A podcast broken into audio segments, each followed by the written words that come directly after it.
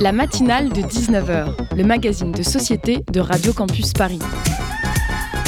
On y parle de sujets sérieux, de sujets moins sérieux, de ce qui se passe en Ile-de-France et de débats pas forcément consensuels. Tous les jours du lundi au jeudi sur le 93.9. Aujourd'hui donc, c'est un jour très spécial. Aujourd'hui, c'est l'anniversaire de Radio Campus Paris. Aujourd'hui, à Quartier Jeune, tous les partenaires et les bénévoles sont venus célébrer cette radio à l'esprit tout à fait particulier. Comme la radio n'a pas de voix, mais autant de voix que de bénévoles, il m'a été donné la tâche de vous faire entendre son petit discours de 25 ans, celui qu'elle a été obligée de faire après qu'on l'ait mise sur une chaise.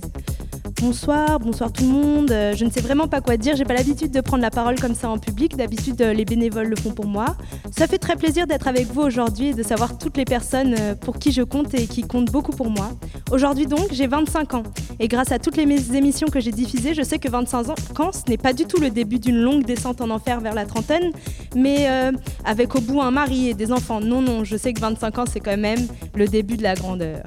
Grâce à vous tous qui me composent, je sais que le monde m'est ouvert et que tous ensemble, on peut inventer de nouveaux futurs. Merci beaucoup pour tout ça. Euh, merci Radio Campus Paris pour ce très beau discours. Et en parlant de lutte, ce soir, tu ne seras pas déçu. En ton honneur, nous allons lutter contre la sélection en master et contre le changement climatique.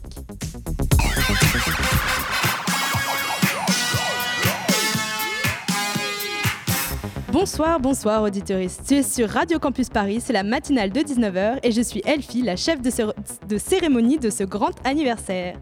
Ce soir avec Gabriel, nous recevons Ilyes El Otmani, membre de syndicat étudiant UNEF, pour parler des inégalités liées à la mise en œuvre de la plateforme Mon Master.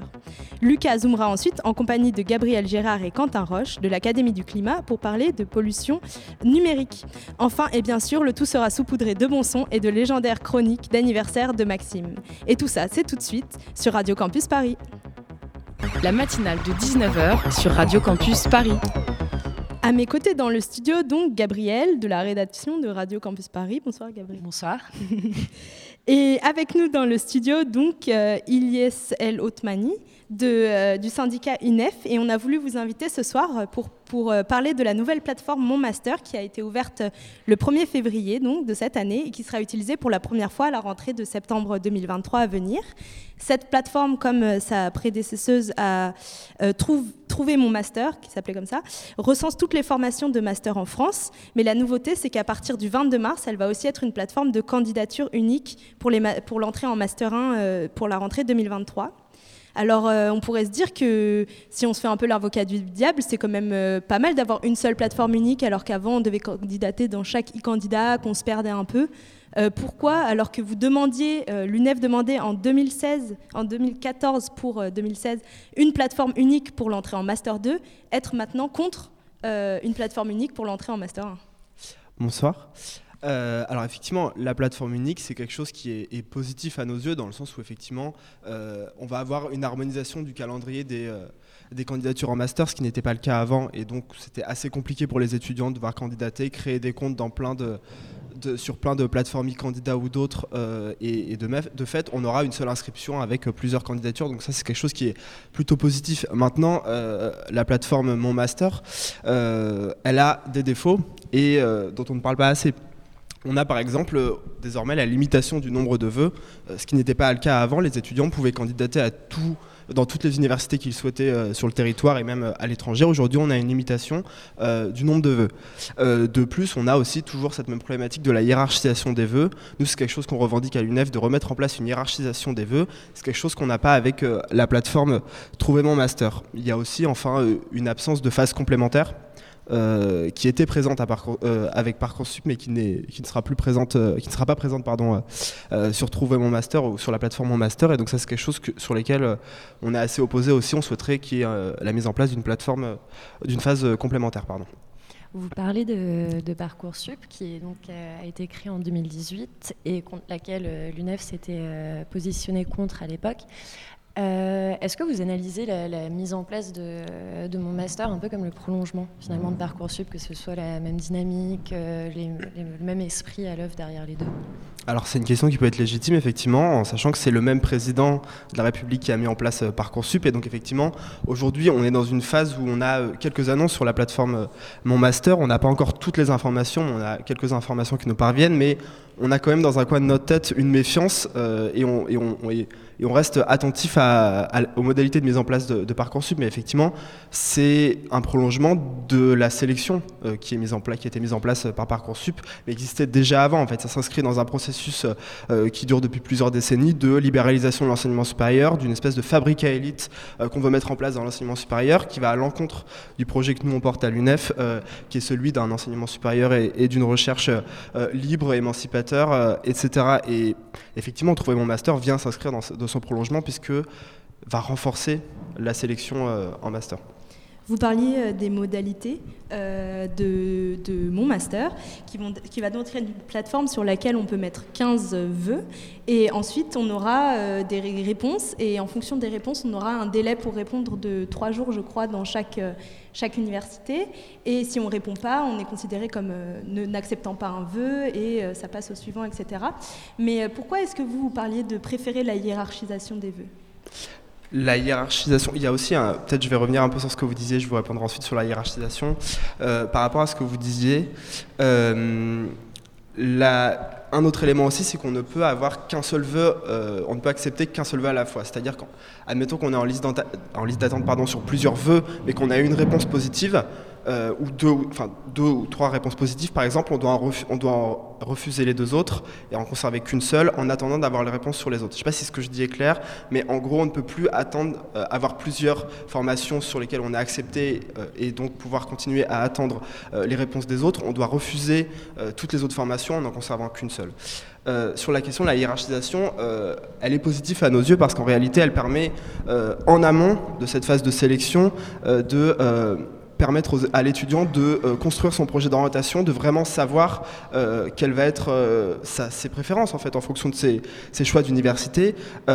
Aujourd'hui, cette hiérarchisation, elle se fait, mais elle se fait une, fois qu'on a les réponses. Elle se fait dans le stress parce qu'on a un délai pour répondre. Elle se fait dans la précipitation et parfois ça amène à et c'est aussi parfois des choix par défaut puisqu'en réalité on peut être contraint d'accepter des, vœux et, des formations dans des endroits qu'on ne souhaitait pas ou des, universités qui n'étaient pas notre préférence. Cette plateforme, euh, mon master, elle va donc être numérique et elle va venir euh, dématérialiser un certain nombre de démarches qui n'étaient pas forcément avant. Parfois, on envoyait des dossiers papier. Comment est-ce que vous analysez ce processus de numérisation, de dématérialisation de candidature en master? Notamment sur le numérique, par exemple, sur la fracture numérique qui peut exister entre certains étudiants et d'autres? Alors effectivement, oui, il y, a une dématérialisation qui se met en place. À, nos yeux, il y, a, deux sujets. Il y a le premier sujet qui est celui des personnes en situation de handicap, par exemple, parce, parce qu'il euh, n'y a aucune modalité qui permette d'anticiper ces, euh, euh, ces, candidatures pour permettre à des personnes qui ont certaines situations de handicap d'être en, capacité de, formuler des vœux et de, de remplir la plateforme. Donc il y a un manque, euh, en tout cas, d'adaptation euh, là-dessus. L'autre sujet, effectivement, et c'est quelque chose qu'on a pas mal vu pendant euh, la crise Covid, c'est qu'en réalité, il y avait beaucoup de distanciel et effectivement, il y avait un peu cette, idée reçue selon laquelle les, jeunes et les étudiants étaient très connectés, avaient au numérique, avaient un, téléphone, un ordinateur portable, etc. Et en fait, on constate, et on l'a constaté pendant la crise Covid, qu'en réalité, la, fracture numérique n'est pas un mythe et qu'on avait des, personnes, et pas que des personnes âgées. Il y avait notamment beaucoup d'étudiants qui effectivement soit n'avaient pas les moyens euh, d'avoir un ordinateur portable ou de pouvoir se connecter, ou euh, qui euh, n'étaient pas couverts par un réseau, qui n'avaient pas les moyens d'avoir une box, etc. Donc oui, il y, a, un vrai sujet sur cette fracture numérique. Et aujourd'hui, il n'y a rien qui est mis en place pour accompagner les étudiants et leur permettre de, réaliser ces démarches de candidature autrement que sur Internet. Parce que oui, effectivement, il y a eu un sondage qui a été réalisé qui montre que près de 30% des 15-29 ans se déclarent justement incompétents en matière d'administration numérique. Vous, ce chiffre, euh, il, signifie quoi pour vous et quelles sont les solutions, par exemple, que vous pouvez imaginer par rapport à ça? Ben, je pense que ça signifie un peu l'échec euh, l'échec du, gouvernement et des, politiques qui sont mises en place depuis euh, plusieurs années. En réalité, il y a un manque de formation, un manque cruel de formation. Il y a certaines tentatives qui sont faites de faire passer certaines certifications pour le numérique, mais en réalité, il y a peu de formation et euh, très peu d'accompagnement. Euh, et donc euh, sur les, solutions, les, solutions pour pallier à ça, en tout cas, effectivement, il y a déjà la question financière, la question de permettre un accès aux outils numériques à l'ensemble des étudiantes et des étudiants. Et il y a aussi l'enjeu de la formation qui n'est pas fait, mais qu'il faudrait absolument faire pour tous les étudiants, même si on, pense que c'est quelque chose qui n'est pas nécessaire, mais enfin le gouvernement, pardon.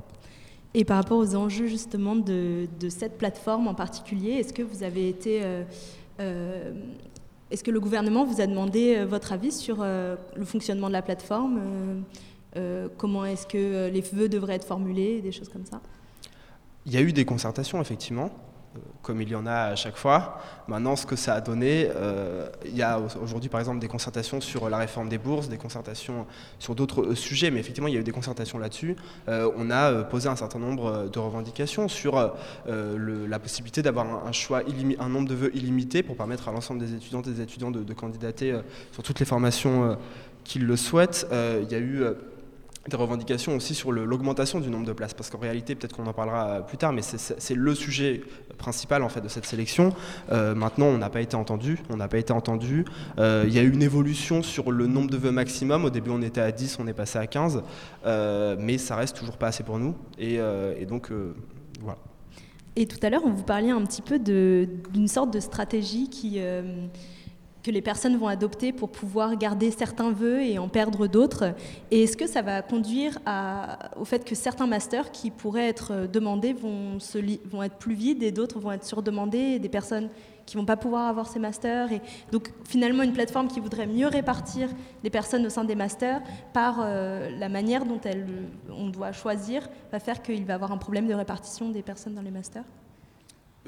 Penser à des personnes qui vont s'auto-censurer sur des candidatures Oui, ou bien dire oui à quelque chose de, moins bien pour être sûr d'avoir quelque chose. Et...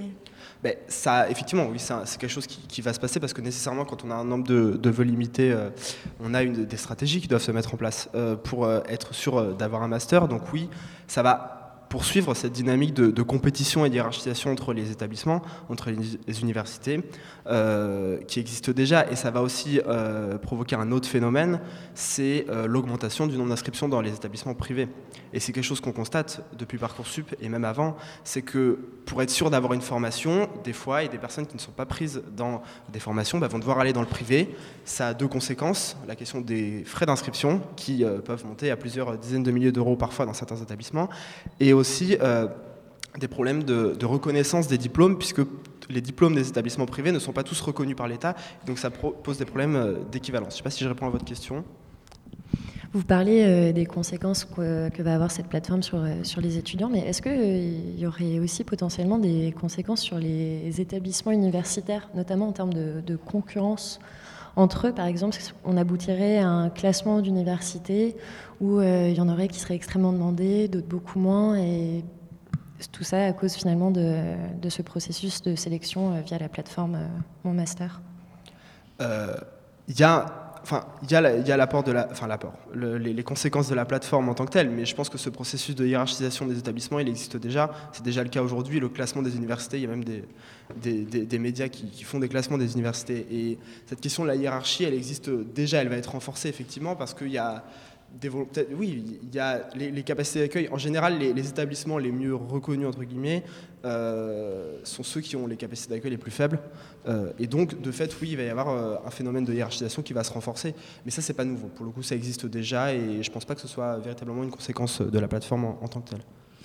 Et j'ai l'impression que le problème sous-jacent à cette plateforme, c'est plutôt le problème de la sélection, contre laquelle l'UNEF est en règle générale. Mais plus précisément, vous êtes pas mal battu contre la sélection en Master 1, euh, qui a donc été déplacée du Master 2 au Master 1. Qu'est-ce que, quels sont les, impacts euh, de ce déplacement et aussi du fait d'une telle plateforme en Master 1 et non pas en Master 2 par exemple? Mais en réalité, euh, oui, la sélection, elle existait de toute manière en, Master 2, mais effectivement, on va avoir, enfin, on va avoir un tri des étudiants et une sélection, et donc des étudiants qui vont se retrouver sans formation beaucoup plus tôt. et on a de plus en plus d'étudiants qui, du coup, dès le master, dès le Master 1, ne pourront plus poursuivre euh, leurs études. Euh, maintenant, euh, votre question, elle portait sur les effets de, les effets de, cette, la sélection, de la sélection en Master 1 et plus en Master 2. Mais vous y avez un peu répondu en disant qu'il y a des, des, personnes qui vont être moins qualifiées plus tôt. C'est ça. Il y, a, une baisse du niveau de qualification globale. Oui, c'est ça. Il y a une étudiante qui disait, quand elle était interrogée pour, par La Montagne, qu'elle avait, pas, elle avait candidaté à 19 Master 1 et qu'elle avait eu aucun Master 1 et que alors elle avait pas, même pas de possibilité de passer certains concours, puisqu'il y a pas mal de concours qui sont, on nécessite un, un bac plus 4 par exemple. C'est ça, c'est exactement ce genre de situation auquel on est confronté. Et quelle euh, solution vous avez trouvé au sein de l'UNEF de l'UNEF? Par exemple, euh, vous avez une plateforme qui s'appelle SOS Inscription. C'est ça. Euh, comment ça fonctionne? Alors SOS Inscription, pardon, c'est une plateforme, on va dire, d'orientation et d'accompagnement des étudiants. C'est-à-dire que nous-mêmes, on n'inscrit pas. C'est les universités qui vont offrir des places aux étudiants, mais nous, effectivement, quand on a des étudiants qui n'ont pas de, place en licence ou en master, euh, vont pouvoir se tourner euh, vers nous pour qu'on les aide, qu'on les accompagne, parce qu'effectivement, il y a des voies de recours qui existent. Euh, donc en master, il y a un droit à la saisine du rectorat dont on discuter, mais qui est plus ou moins efficace, euh, qui même euh, pose beaucoup de, problématiques. Mais euh, c'est une plateforme qui va être essentiellement là, oui, effectivement, pour accompagner les étudiants dans les différentes démarches. proportionnellement, on va avoir des rencontres. enfin voilà, on va essayer d'accompagner les étudiants pour trouver des places dans des filières où il y en a potentiellement, et sinon les accompagner dans des voies de recours si, si besoin. Vous évoquez euh, les voies de recours. Un article du Monde du 30 janvier dernier faisait état que de plus en plus d'étudiants font appel à la justice pour contester un refus dans le cursus de leur choix. Est-ce que c'est un phénomène que vous avez observé et comment vous l'appréhendez? Est-ce que vous accompagnez ces, étudiants qui font ce choix de, de contester, de saisir le rectorat, un tribunal? Alors effectivement, si les étudiants souhaitent euh, engager euh, ces voies de recours euh, par la justice, effectivement, c'est quelque chose. Oui, nous, on va les accompagner, on va les, les, guider. Après, effectivement, c'est pas un choix qui est anodin, mais c'est une volonté. Je pense que ça traduit aussi un double phénomène. le premier, c'est qu'on a des étudiants qui ont une vraie volonté de, de, de poursuivre leurs études, d'avoir cette chance parce qu'aujourd'hui, malheureusement, à faire des études, ce n'est plus un droit, mais une chance.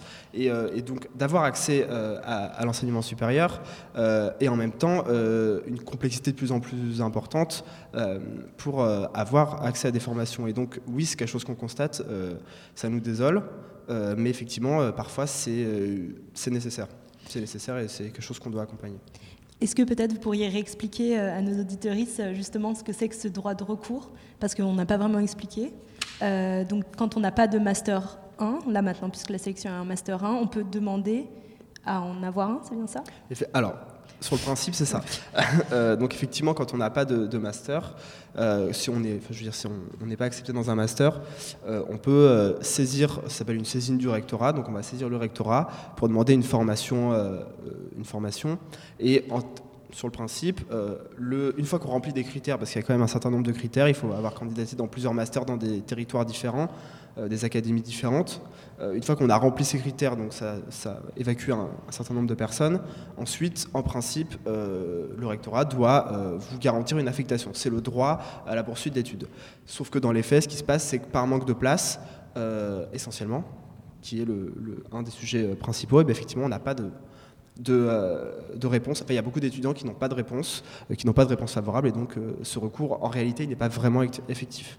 On voit que le recours, il n'est pas effectif parce qu'il n'y a pas de place, mais est-ce que aussi vous faites une, de la communication auprès des étudiants pour leur, apprendre quelles sont les conditions de ce recours pour qu'ils puissent, par exemple, candidater? Moi, j'étais pas au courant, donc j'ai pas candidaté dans autant de masters que nécessaire, et s'ils n'avaient rien eu, j'aurais pas eu de recours.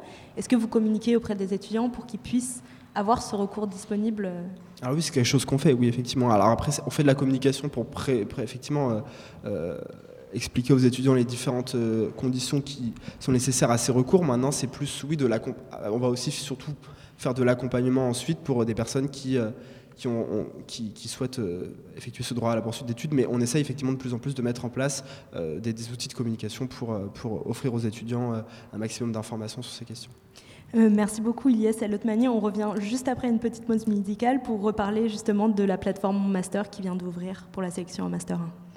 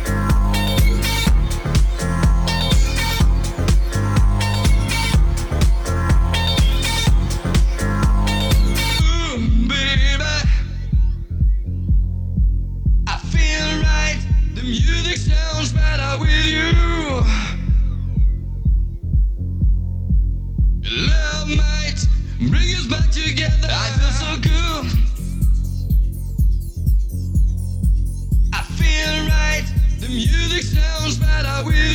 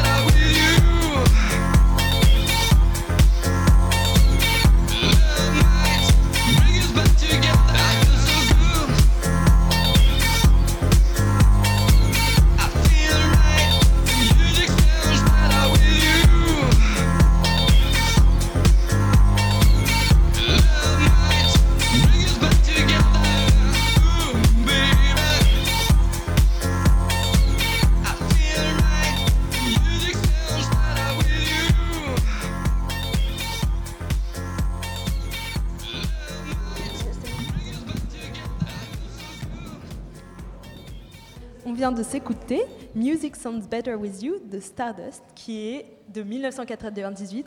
La matinale de 19h. Et maintenant, on revient donc sur notre grand sujet quand même.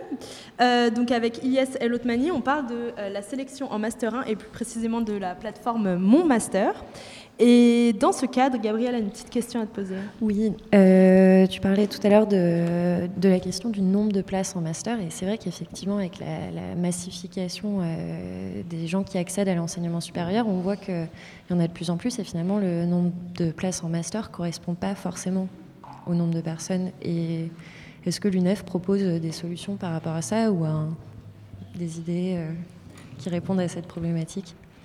Alors effectivement, euh, le vrai sujet en fait derrière cette sélection-là et cette plateforme, c'est qu'on a un vrai manque de place et en réalité, il n'y a pas autant, il assez de place pour le nombre d'étudiants euh, qui sortent de licence 3 ou d'autres formations et qui souhaitent euh, candidater en master. Il y a plusieurs euh, réponses à ça. En tout cas, nous, ce qu'on revendique euh, principalement, c'est déjà la création de 20 000 places en urgence via euh, un budget ré- rectificatif, pardon, un projet euh, rectificatif euh, qu'on a chiffré à environ 227 millions d'euros euh, et en priorité notamment pour les filières euh, en tension et ce donc dès la rentrée 2023. Et à plus long terme, euh, c'est un plan de, financement euh, de l'enseignement supérieur à hauteur d'environ euh, 2 milliards d'euros euh, sur 10 ans.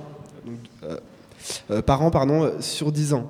Euh, L'objectif vraiment de garantir un droit à la poursuite d'études et de permettre à chaque étudiante et chaque étudiant qui bah, effectivement a validé sa licence et donc a un diplôme de licence ou un, diplôme équivalent, bah, de pouvoir poursuivre ses études et, d'avoir les qualifications nécessaires pour ensuite passer des concours ou trouver un travail.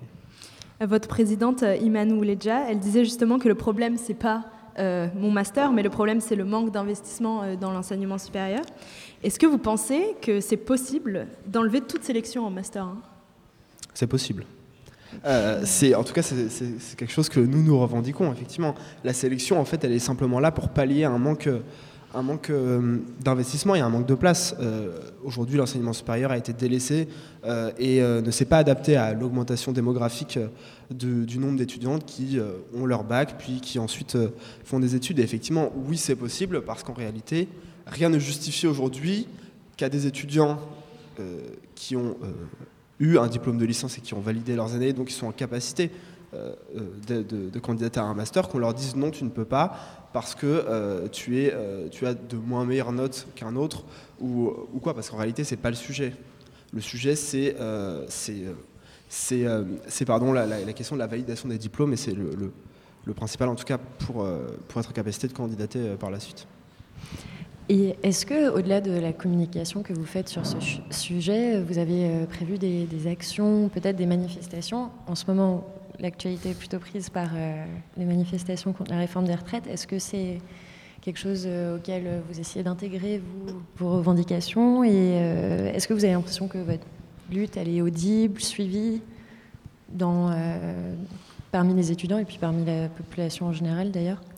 Alors effectivement sur la question de, la mobilisation, donc effectivement il y a un contexte social qui fait que on a plusieurs en réalité réformes en même, temps-. On a la réforme des retraites euh, qui, euh, qui mobilise effectivement énormément. On a aussi une réforme euh, du système de bourse euh, qui va être engagée au- aujourd'hui. Il y a des concertations qui ont été engagées. Donc nous on, on essaye effectivement euh, euh, de, euh, de faire le lien sur cette question de la précarité à vie et, euh, et donc de faire le lien entre la réforme des bourses et la réforme euh, des retraites. Sur la question de la plateforme ensuite, euh, cette année a été voulue par le gouvernement comme une année test euh, dans laquelle on va expérimenter un peu les dispositifs, il n'y aura pas de phase complémentaire et on va voir un peu ce que ça donne en gros.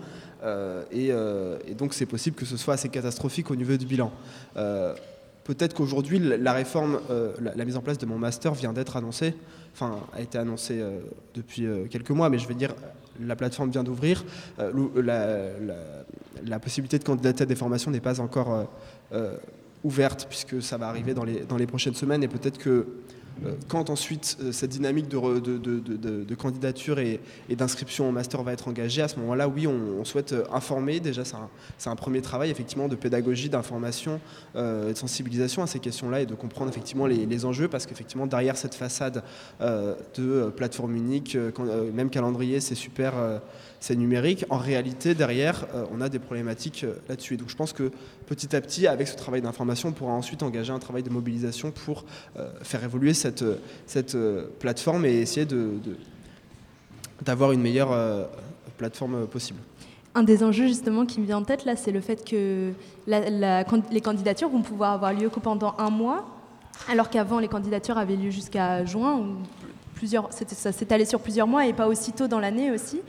Euh, et je me demandais si, euh, si ça, les, les étudiants allaient pouvoir euh, déjà être au courant. Et aussi, vous parliez d'une d'une d'une année test pour euh, et je me demandais mais est-ce qu'il n'y a pas une génération test là une génération qui s'est pris euh, euh, bah, le post-bac qui se prend maintenant le master et qu'est-ce que ça révèle plus structurellement de d'une prise en compte qui n'a pas été vraiment très effective de cette génération on est beaucoup quoi à être né dans les années 2000 finalement et est-ce que l'université n'a pas évolué pour prendre en compte cette masse d'étudiants de plus en plus formés? Est-ce que l'université a évolué pour prendre en compte euh, le nombre d'étudiants? Non, et je pense qu'on le voit. Euh, on le voit aujourd'hui, euh, mais effectivement, oui, il y a une génération qui a connu la mise en place de la, réforme du lycée, la mise en place de Parcoursup, puis la période de la crise Covid avec tous les cours en distanciel et enfin, effectivement, la mise en place de cette plateforme en master. Ce qu'on voit aussi, c'est qu'on a un gouvernement qui, poursuit euh, la mise en place de ces politiques euh, libérales qui vont euh, continuer à détruire le modèle de l'enseignement supérieur et de la recherche qui était celui qui, avait été créé avant. Et en réalité, quand on parle d'année test, c'est qu'on l'a vu avec Parcoursup, il y a eu énormément de couacs, de bugs, de personnes qui d'un coup n'avaient plus de, de, candidature. Il y a eu beaucoup de problèmes. et le gouvernement aujourd'hui, oui, effectivement, tâtonne un peu, euh, godit, navigue à vue, et on le voit. Et on a toujours cette crainte, et euh, c'est possible que ça arrive d'ailleurs, mais on a cette crainte qu'on ait des, problématiques et des, et des petits, euh, des, petits, des, petits des, bugs, en tout cas, durant la mise en place de cette plateforme et, les phases de candidature. Merci beaucoup Ilyes El Otmani d'être venu, donc membre de l'UNEF, d'être venu nous parler de la plateforme Mon. Master. Euh, et on va accueillir tout de suite notre cher chroniqueur du jour qui s'installe dans ces beaux locaux de quartier jeune euh, qui nous accueillent pour les 25 ans de la matinale. Bonjour Maxime. Bonjour. Comment ça va, le fille? Très bien et toi? Alors, je suis un peu en retard, donc j'ai pas pu te donner ma chronique à l'avance. Ah, tiens, la voilà, allez, voilà. prends. En fait, tu vas voir, c'est normal. Tu vas lire. Je vais jouer plusieurs personnages. D'accord. D'accord. Donc voilà, voilà, voilà, tu vois. Donc tu lis, puis tu as des relances, etc. Donc toi, je t'ai mis comme présentatrice. Donc à chaque fois, c'est la lettre P. Ok, ok. Voilà. Donc, euh, comme vous le savez, nous sommes là ce soir pour célébrer le 25e anniversaire de Radio Campus Paris. L'occasion de revenir sur toutes ces personnes qui ont fait Radio Campus Paris. Pour commencer, nous recevons Fabrice. Bonsoir. Bonsoir. Vous allez donc nous présenter Les Nouilles à l'eau, mais pas que, une émission d'actualité. Quels souvenirs gardez-vous de cette époque? Oh, c'était génial, on faisait de la radio, on s'en foutait. Le studio tenait avec deux bouts de ficelle, mais on était heureux. Racontez-nous comment cela se passait. Oh, c'était super, on préparait pas les émissions, mais on s'en foutait. On pouvait fumer dans le studio, boire du whisky, bouffer de la viande, claquer des culs, rouler à 180. Euh, parce que vous faisiez une- votre émission en voiture? Euh, non, mais on pouvait rouler à 180, quoi. Enfin, à l'époque. Enfin, je crois. Merci, merci Fabrice. Je me tourne à présent vers Stéphane, ancien présentateur de Plein les Esgourdes, une émission d'indie trans, trash free, rock, jazz, bluesy. Bonsoir Stéphane. Bonsoir, ouais, enfin, indie, trans, trash, free, rock, jazz, bluesy, metal. Indie, trans, trash, free, rock, jazz, bluesy, c'était une autre émission. D'accord. Euh, Racontez-nous quelques anecdotes sur votre émission. Oh ben c'est beaucoup de rencontres, hein, beaucoup de légendes musicales aussi, euh, puisqu'on a reçu tout le gratin. euh, euh, Freddy Bobini, Luna Macédoine, Crazy Bobby et les Miscarriage, et bien sûr ce feat live légendaire entre Mad Puppy 43 et Xavier Crazy Fucker au New Pop. Mais faut-il le rappeler? Évidemment. Et sinon, quelle était l'ambiance dans les locaux de Radio Campus à l'époque? Bah, Je sais pas, j'arrive à 23h, il y avait personne. Que de souvenirs Xavier maintenant, je m'adresse à vous. Vous êtes ancien salarié de Radio Campus Paris. Bonsoir. Ouais. Si vous deviez résumer Radio Campus Paris en un mot, ce serait quoi? Prud'homme. Euh, pardon? Je vous ai traîné au Prud'homme parce que vous m'avez niqué sur ma prime de départ, bande de chiens de la casse. Voilà, voilà. Et sinon, euh, comment vous ré- résumeriez votre passage à Radio Campus Paris? Un salaire de misère pour un collectif ingrat avec des, bé- des bénévoles plus débiles les uns que les autres. Merci, merci, merci Xavier. Pour finir, nous recevons Jean-Philippe, ancien président. Bonsoir Jean-Philippe. Euh, Professeur Jean-Philippe. Euh, pardon, professeur Jean-Philippe, quel souvenir gardez-vous de votre passage à Radio Campus Paris? Le souvenir du travail accompli. Car voyez-vous, en toute modestie, Radio Campus Paris me doit tout. Lorsque je suis arrivé, c'était quoi? Une web radio qui diffusait en mono trois vagues podcasts. J'ai réussi avec une équipe motivée et surtout un formidable professionnalisme qui me caractérise. J'ai réussi à hisser cette radio au sommet. C'est grâce à moi si la radio est en pleine fréquence. Euh, Excusez-moi, euh, nous sommes toujours en demi-fréquence. Oui, mais ressenti pleine fréquence depuis mon passage. J'ai également étoffé les équipes et c'est grâce à moi que nous avons 46 salariés. Ils sont trois. Oui, c'est grâce à moi si la matinale de 19h est écoutée par un million de personnes chaque jour. On ne connaît pas les audiences. C'est grâce à moi si nous avons notre site internet. Il est vraiment pourri. Euh, C'est grâce à moi si nous avons 5 studios en direct. Mais il n'y en a qu'un seul. Oui, bon, bah c'est grâce à moi s'il fonctionne. Il fonctionne pas peut-être? Pas toujours. Euh, merci professeur Jean-Félix et merci à tous d'avoir évoqué tous ces souvenirs de Radio Campus Paris. Et nous allons maintenant faire une nouvelle petite pause musicale.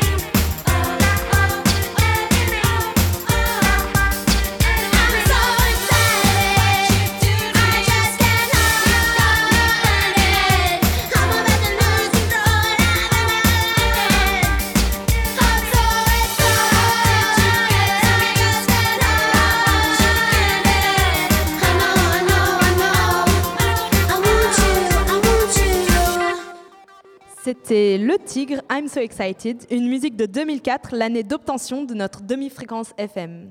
Et tout de suite, c'est l'heure du Zoom. Le Zoom, dans la matinale de 19h. Et donc avec moi dans le studio, Lucas. Bonsoir Lucas. Bonsoir Elfie. Bon, le studio Quartier Jeune plutôt. Bonsoir. Et nous recevons tous les deux ce soir pour ce Zoom Gabriel Gérard et Quentin Rock. Bonsoir. Bonsoir. Bonsoir. Et donc vous êtes euh, ici pour nous parler de conférences qui vont avoir lieu à, qui ont lieu à l'Académie du climat euh, par rapport euh, au mois de la sobriété numérique. C'est bien ça. Exactement. Alors, du coup, euh, j'avais regardé, d'après l'organisme Carbon Literacy Project, un email générerait euh, 4 grammes de CO2. Et si on ajoute une pièce jointe, on peut aller jusqu'à 50 grammes. C'est pour cela que depuis quelques années, on parle de sobriété numérique. Et aussi, c'est pour cela que donc, vous avez euh, organisé des expositions et un cycle de conférences autour du mois de la sobriété numérique qui s'ouvre aujourd'hui euh, à l'Académie du climat. Et euh, donc l'Académie du climat, c'est un lieu de repère dans la mairie du 4e, fondé par la mairie de Paris, ayant comme but de répondre aux enjeux du réchauffement climatique par tous, d'expliquer, d'apprendre et de mieux connaître les défis climatiques, notamment pour les jeunes de 9 à 15 ans. Euh, Cette académie, a été créée donc le 15 septembre 2021, mais le projet remonte euh, à 2019 lorsque la ville de Paris reconnaît l'urgence climatique. Euh, alors déjà, une première question, est-ce que vous pouvez nous expliquer un petit peu votre projet justement d'exposition, de, de, conférence, comment il est né et comment ça s'est construit? Euh, alors oui, euh, effectivement, on est donc euh, une association étudiante qui, est, assez générale, qui est plutôt tournée entrepreneuriat et, technologie. Et on était un petit pôle d'étudiants à être très intéressés par les enjeux de durabilité du numérique, parce que c'était quelque chose qui me semblait vraiment important. Euh, donc on a organisé un, mois de la sobriété numérique qui a commencé du coup le 21 janvier et qui se clôture euh, le 11 février, euh, ce samedi à la- à l'Académie du climat. Euh, donc c'était effectivement un mois où euh, qu'on a lancé euh, euh, il y a maintenant bientôt un mois, euh, où on a euh, accompagné des étudiants, euh, on a rencontré des étudiants pour discuter euh, avec eux autour de ces, enjeux de durabilité euh, du numérique, des nouvelles technologies. Et, euh, et donc, euh, Oui, pour compléter, en fait, on s'est rendu compte que c'était un sujet euh, dont on entendait beaucoup parler, enfin surtout transition écologique. Et nous, notre asso, c'est plutôt autour de l'entrepreneuriat et du numérique. Donc on voulait faire voilà, un événement là-dessus. Et, on s'est dit qu'on rencontrait peu les étudiants qui faisaient d'autres parcours. Donc euh, nous, dans notre groupe, euh, on, s'est rencontrés à Sciences Po, mais il y a des ingénieurs, il y a des personnes qui font euh, du marketing, du design. Et c'était ça qui était intéressant dans les discussions. Et on s'est dit qu'on voulait... permettre à des étudiants qui venaient un peu de partout de, se rencontrer et de rencontrer des, experts qui pourraient organiser des, des conférences et qui, du coup, organiser des débats plus constructifs sur ce sujet qui euh, est un peu à la marge euh, par moment. Et euh, alors justement, donc euh, là, vous, vous, vous intervenez à l'Académie du climat. Est-ce que c'est la première fois euh, que vous intervenez dans, dans le cadre de, de, de, de cette sobriété numérique ou alors vous avez déjà par le passé fait des interventions ailleurs ou... Alors, euh, en fait, c'est la première fois qu'on intervient euh, dans le cadre de ce mois de la sobriété numérique à l'Académie du climat. Donc, on a intervenu le 21 janvier, on a rencontré euh, des personnes pour discuter, pour euh, parler avec eux de, ce sujet sur lequel, du coup, on s'est pas mal renseigné. Parce qu'en fait, il y avait trois étapes au mois de la sobriété euh, numérique. Donc, cette première rencontre vraiment avec des étudiants pour parler, en étant un peu nous les, les sachants, mais modestement, parce qu'on on sait parce qu'on s'est renseigné, on n'est pas du tout des experts du sujet, mais l'idée était de, débattre et de parler avec des pairs pour que les échanges soient plus libres. Ensuite, pendant tout un mois, il y a eu une communication sur les réseaux avec des bons gestes, avec des informations, des à lire, à s'informer, euh, pour que les gens puissent en, en apprendre plus. Et là, du coup, euh, ce samedi, euh, c'est un peu les, conférences de, clôture avec toute une journée où, pour le coup, des vrais des experts viennent nous parler et nous dire bah, quoi faire ou qu'est-ce que eux font dans leur travail pour améliorer les choses. Moi, pour moi, euh, aujourd'hui, on, utilise tous euh, des nouvelles technologies. On est un peu euh, dépendant de nos téléphones, dépendant de nos ordinateurs. Qu'est-ce que ça représente d'être plus sobre énergéti- énergétiquement et numériquement Est-ce qu'on doit se détacher de cet usage ou c'est juste un usage plus raisonné? En fait, c'est surtout ce qu'il faut savoir quand on parle d'impact du numérique, d'impact écologique du numérique, c'est la phase de fabrication plus que la phase d'usage qui, euh, est importante. C'est-à-dire que mondialement, c'est à peu près du 3 quarts, 1 quart. Et en France, comme on a une, une électricité particulièrement décarbonée, c'est presque même 90% sur la phase de fabrication de nos appareils et 10% sur la phase d'usage.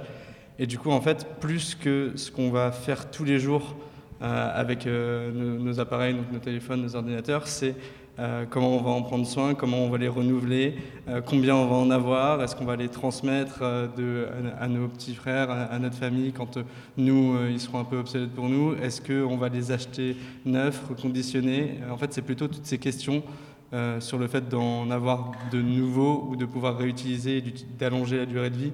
Parce qu'après, en termes d'usage, bon, il y a quand même beaucoup de choses à faire, on en parle aussi. C'est important surtout dans les mentalités pour changer euh, le comportement même au-delà du numérique, mais c'est pas le plus important et le plus impactant. Est-ce que le, l'a priori que j'avais là, c'est aussi quelque chose que vous avez ressenti chez les personnes qui étaient sujets de vos conférences et que vous avez pu euh, démentir avec eux? Euh, oui, dans les, effectivement, dans les jeunes qu'on a rencontrés euh, pour la première rencontre, euh, il y avait beaucoup cet a priori-là. d'Effectivement, le premier truc qui ressort, c'est le mail. Alors qu'effectivement, un, un mail sans pièce jointe, c'est, c'est, c'est, c'est ridicule en fait en termes d'impact carbone et de, de place que ça prend, etc. Donc en fait, c'est effectivement quelque chose qu'on a.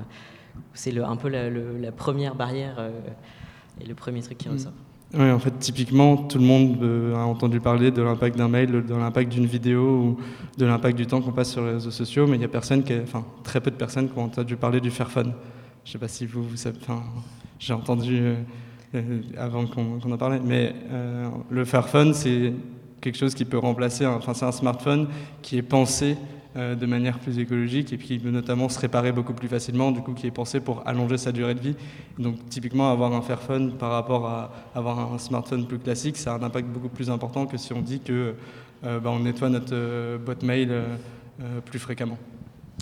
Et alors, du coup, justement, par rapport donc au mois de la sobriété numérique, donc c'est la première euh, édition entre guillemets euh, cette année. euh, c'est quoi les, objectifs pour les années suivantes Pour, bah, j'imagine qu'on en parle de plus en plus et que le mois de la sobriété numérique devienne une habitude? L'objectif, en termes de première édition, on est très content des intervenants qu'on a. On est très content du partenariat avec l'Académie du climat. On a été un peu plus déçus du nombre de participants étudiants, notamment, voilà, on le fait samedi, journée de grève, donc au niveau des transports, pas pratique pour se déplacer euh, euh, dans le centre de Paris. Et du coup, euh, l'objectif sur les années suivantes, bah, déjà, c'est de pérenniser l'événement, faire en sorte qu'il ait lieu chaque année et que les étudiants intéressés puissent euh, venir en, parler et discuter euh, à une fréquence euh, bah, voilà, euh, tous- les ans et euh, faire en sorte que vraiment on arrive à toucher euh, des étudiants de tout, euh, toutes les facs, toutes les écoles, parce qu'on se rend compte que le sujet de la sobriété numérique, en fait, ça touche euh, tous les métiers, euh, du design euh, d'un site à la conception vraiment d'un métier d'ingénieur jusqu'à l'utilisation, à la communication. Et on se rend compte qu'en tant qu'étudiant, ça fait du bien de pouvoir parler avec tous les points de vue différents sur ce sujet-là, sinon on est un peu trop dans notre prisme à nous et on a des œillères. L'objectif aussi, euh, c'était euh, donc avec les tables rondes, effectivement, de nous faire notre culture euh, sur des sujets un peu plus poussés, un peu techniques, qui sont parfois un peu compliqués à, à appréhender quand on est euh, étudiant. Et c'était aussi, euh, c'est une journée de rencontre en fait. C'est aussi une journée où on va pouvoir euh, rencontrer d'autres étudiants qui sont de, effectivement de, de cursus complètement différents et, et de professionnels de, ce milieu-là et de pouvoir discuter aussi avec eux si on a des projets, etc., de pouvoir aussi porter des projets naissants, étudiants, voilà, autour de- du numérique. Et euh, donc justement, je voulais revenir un petit peu euh, plus en général sur euh, les projets que les étudiants peuvent, avoir et l'Académie du climat. Comment on fait en fait si par exemple on a un projet dans, le cadre du climat pour le présenter à l'Académie? Comment, comment ça se passe en fait? Hum, Alors en fait, quand on s'est réunis au début et qu'on a eu l'idée, on était en recherche d'un endroit, d'un lieu pour le faire sur Paris. Et, euh, et moi, j'avais participé à un événement à l'Académie du climat et je me suis dit ce serait top de pouvoir le faire là-bas. Et du coup, en fait, on va faire n'importe quelle personne, euh, même pas forcément étudiant, n'importe quelle association qui a un projet. Alors c'est plus facile quand on est jeune parce que l'Académie du climat, comme tu l'as dit tout à l'heure, c'est plutôt ciblé vers les jeunes, mais franchement, n'importe qui euh, peut contacter l'Académie du climat avec voilà, la présentation de, de son événement. Donc c'est quelques lignes pour expliquer euh, ce qu'on fait, ce dont on aurait besoin, est-ce que c'est une grande salle, une petite salle, à plusieurs fréquences, pendant combien de temps, enfin voilà, quelques informations. Et après, nous, on a eu un, rendez-vous avec une personne là-bas qui s'appelle, qui s'occupe du, du planning des événements à l'Académie du climat et avec qui on a pu euh, euh, bah voilà, organiser, enfin préparer euh, l'événement avec toute la partie organisation matérielle. Euh, ça s'est super bien passé, enfin ils sont super et euh, c'est assez euh, récent, donc ils ont aussi envie de développer plein de partenariats et euh, bah, voilà. Donc n'hésitez pas si vous avez, euh, si vous avez des projets autour du climat et que vous avez besoin d'un endroit, en plus c'est superbement situé en plein milieu de Paris, donc euh, vous pouvez les contacter. J'ai deux petites questions qui sont venues dans la tête. Vous disiez euh, que là, c'est un jour de grève, donc c'est pas facile de se déplacer sur Paris. Euh, mais imaginons que ce soit euh, juste pour d'autres raisons. Est-ce que vous imagineriez mettre ce format sous format numérique, justement? Et, et aussi, vous avez parlé du Fairphone. Est-ce qu'il existe un équivalent pour les ordinateurs? Alors sur le format numérique, ce qui est compliqué, c'est que, donc, on y a réfléchi parce que bah, avec la période et puis bon, on a tous eu des cours en distanciel et on sait que c'est faisable. Ce qui est compliqué, c'est que nous, on voulait vraiment faire un événement de rencontre, que ce soit entre participants ou avec les experts, et que du coup le côté numérique casse un peu tout. Euh, donc on va pas le faire euh, cette année. Je ne sais pas s'il sera fait euh, lors des prochaines éditions, mais je pense que ça, gâcherait une partie du principe de l'événement. Et sur l'ordinateur, je ne crois pas. Je sais pas si toi tu. Enfin, moi j'en ai pas entendu parler, mais peut-être que ça existe. Euh, non, effectivement, pour l'instant, je crois qu'il n'y a pas d'équivalent parce que le Fairphone, c'est vraiment complet. Il y a aussi un aspect euh, impact humain euh, des personnes qui vont extraire les matériaux, etc. Donc, il y a vraiment, ils englobent vraiment, ils essayent de faire un, téléphone qui soit plus clean, vraiment sur toute la, sur tout le processus de fabrication. Donc, je ne connais pas d'équivalent euh, qui soit aussi euh, méthodique et aussi euh, minutieux Mm. sur toute la, la chaîne de production. La petite différence, c'est que les ordinateurs sont déjà réparables, enfin pas tous, mais il y en a déjà qu'on peut trouver où quand on va dans un magasin, enfin des personnes sa- savent le réparer, peuvent le réparer. Téléphone, c'est déjà beaucoup, c'était beaucoup plus compliqué avant le Fairphone, et du coup peut-être une explication, mais sinon non, je n'ai pas la réponse. Et euh, juste pour revenir euh, rapidement sur est-ce qu'on le fera en ligne ou pas, euh, c'est donc une première édition, donc on ne sait pas du tout vers où ça va nous mener et à quel point ça va marcher ou pas. Mais effectivement, il y a des écoles qu'on a contactées qui sont pas sur Paris, et donc il y a aussi, y a aussi un enjeu de le faire éventuellement. le- L'intérêt, c'est quand même la rencontre humaine, parce que c'est aussi, est aussi une asso de- d'entrepreneuriat, donc c'est aussi la rencontre humaine qui est importante. Euh, donc euh, voilà, le- la, la question aussi de dépasser Paris, euh, c'est plus ça le- l'enjeu. Donc, d- juste dans- pour finir, dans quelle ville peut-être les, années, les années prochaines? Ah bah, nous, je pense pas que. je sais pas trop, on sait pas encore. c'est plutôt ça l'enjeu. Le, le problème qu'on a rencontré, effectivement. Effectivement, c'était la limite des grèves, mais c'est quelque chose d'assez ponctuel. Mais effectivement, le, que, d'autres associations s'emparent de, ce terme-là et en fassent un événement euh, l'année prochaine, pourquoi pas euh, Ce serait, euh, assez, incroyable. Bah, merci beaucoup Gabriel Gérard et Cantaroc pour votre présence ici et du coup pour vos conférences. On, a compris qu'on pouvait vous rejoindre samedi, si on peut, pour cette dernière conférence sur la sobriété numérique. Et on va retrouver la matinale tout de suite après une dernière petite pause musicale.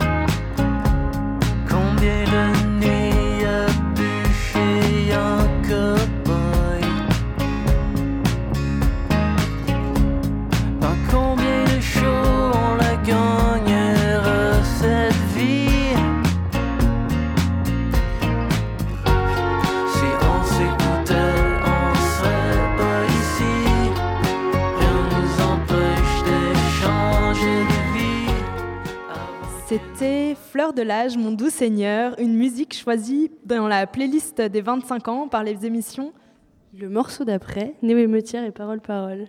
Merci Marie. Et tout de suite, Maxime? La matinale de 19h sur Radio Campus Paris. Re- Rebonsoir Elfie. Rebonsoir. Euh, on va entendre euh, une petite pastille euh, qui fait euh, un peu moins de deux minutes en rapport avec les 25 ans de la radio. Euh, puisque, euh, voilà, en fait, en gros, on est plusieurs à avoir euh, pris des archives, il y a des morceaux d'archives, et puis ensuite, il y a une petite enquête qui va durer 25 pastilles pour les 25 ans. Et donc, bon, on écoute la première euh, tout de suite. On écoute ça. Votre attention, s'il vous plaît. C'est une catastrophe. Je crois que vous devriez écouter ça. Nous interrompons notre programme pour un flash spécial. Notre République est en danger. Les archives de Radio Campus Paris ont été dérobées. Sabotage, actes de malveillance, crimes, tentative de coup d'État. Il faut agir vite. Je vous interromps, Martine. Nous venons de recevoir une cassette à l'instant. Une cassette? Mais écoutons-la tout de suite.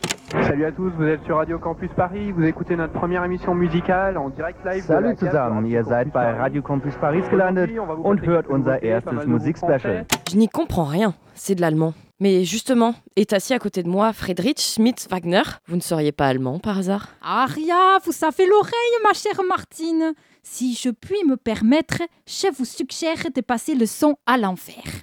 Bonjour et bienvenue sur Radio Campus Paris, c'est la chronique ciné. Alors le film que j'ai vu pour vous cette semaine, c'est Résurrection, le dernier film de Russell Mulcahy qui avait fait Highlander avec Christophe Lambert, Leland Orser et David Cronenberg. Mais c'est incroyable, Friedrich Schmidt-Wagner. Vous pensez que cela aurait un lien avec le vol? Ah, Si seulement nous avions quelqu'un qui s'y connaissait en cinéma, il aurait pu nous aider. Ah, mais c'est votre jour de chance. Je m'y connais justement en cinéma. Je me souviens bien du film Résurrection. Il est sorti en 1999. Une histoire sombre de tueurs en série et de cadavres avec des chiffres romains sur eux. Ah ah Des chiffres romains. Mais attendez, des chiffres romains, ne serait-ce pas une piste?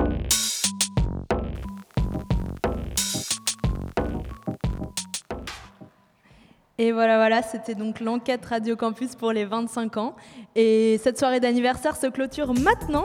Nous voilà arrivés à la fin de cette émission. Il me reste donc tout juste, vraiment toujours le temps de remercier les travailleuses acharnées de nos ondes, Gabriel et Lucas aux interviews et Maxime euh, aux chroniques heureux aujourd'hui. Et je n'oublie pas bien sûr nos invités, Lies El Olmani de l'UNEF, ainsi que Gabriel Gérard et Quentin Roche pour euh, l'Académie du climat et leur cycle de conférences. Merci également à nos hôtes de ce soir, le quartier jeune. Merci à Geoffrey à la réalisation et à Marie à la coordination. Et l'anniversaire de Radio Campus Paris, ça continue toute cette année. Et ce soir, ce n'est qu'un lancement. Tenez-vous prêts pour plein de nouvelles émissions surprises.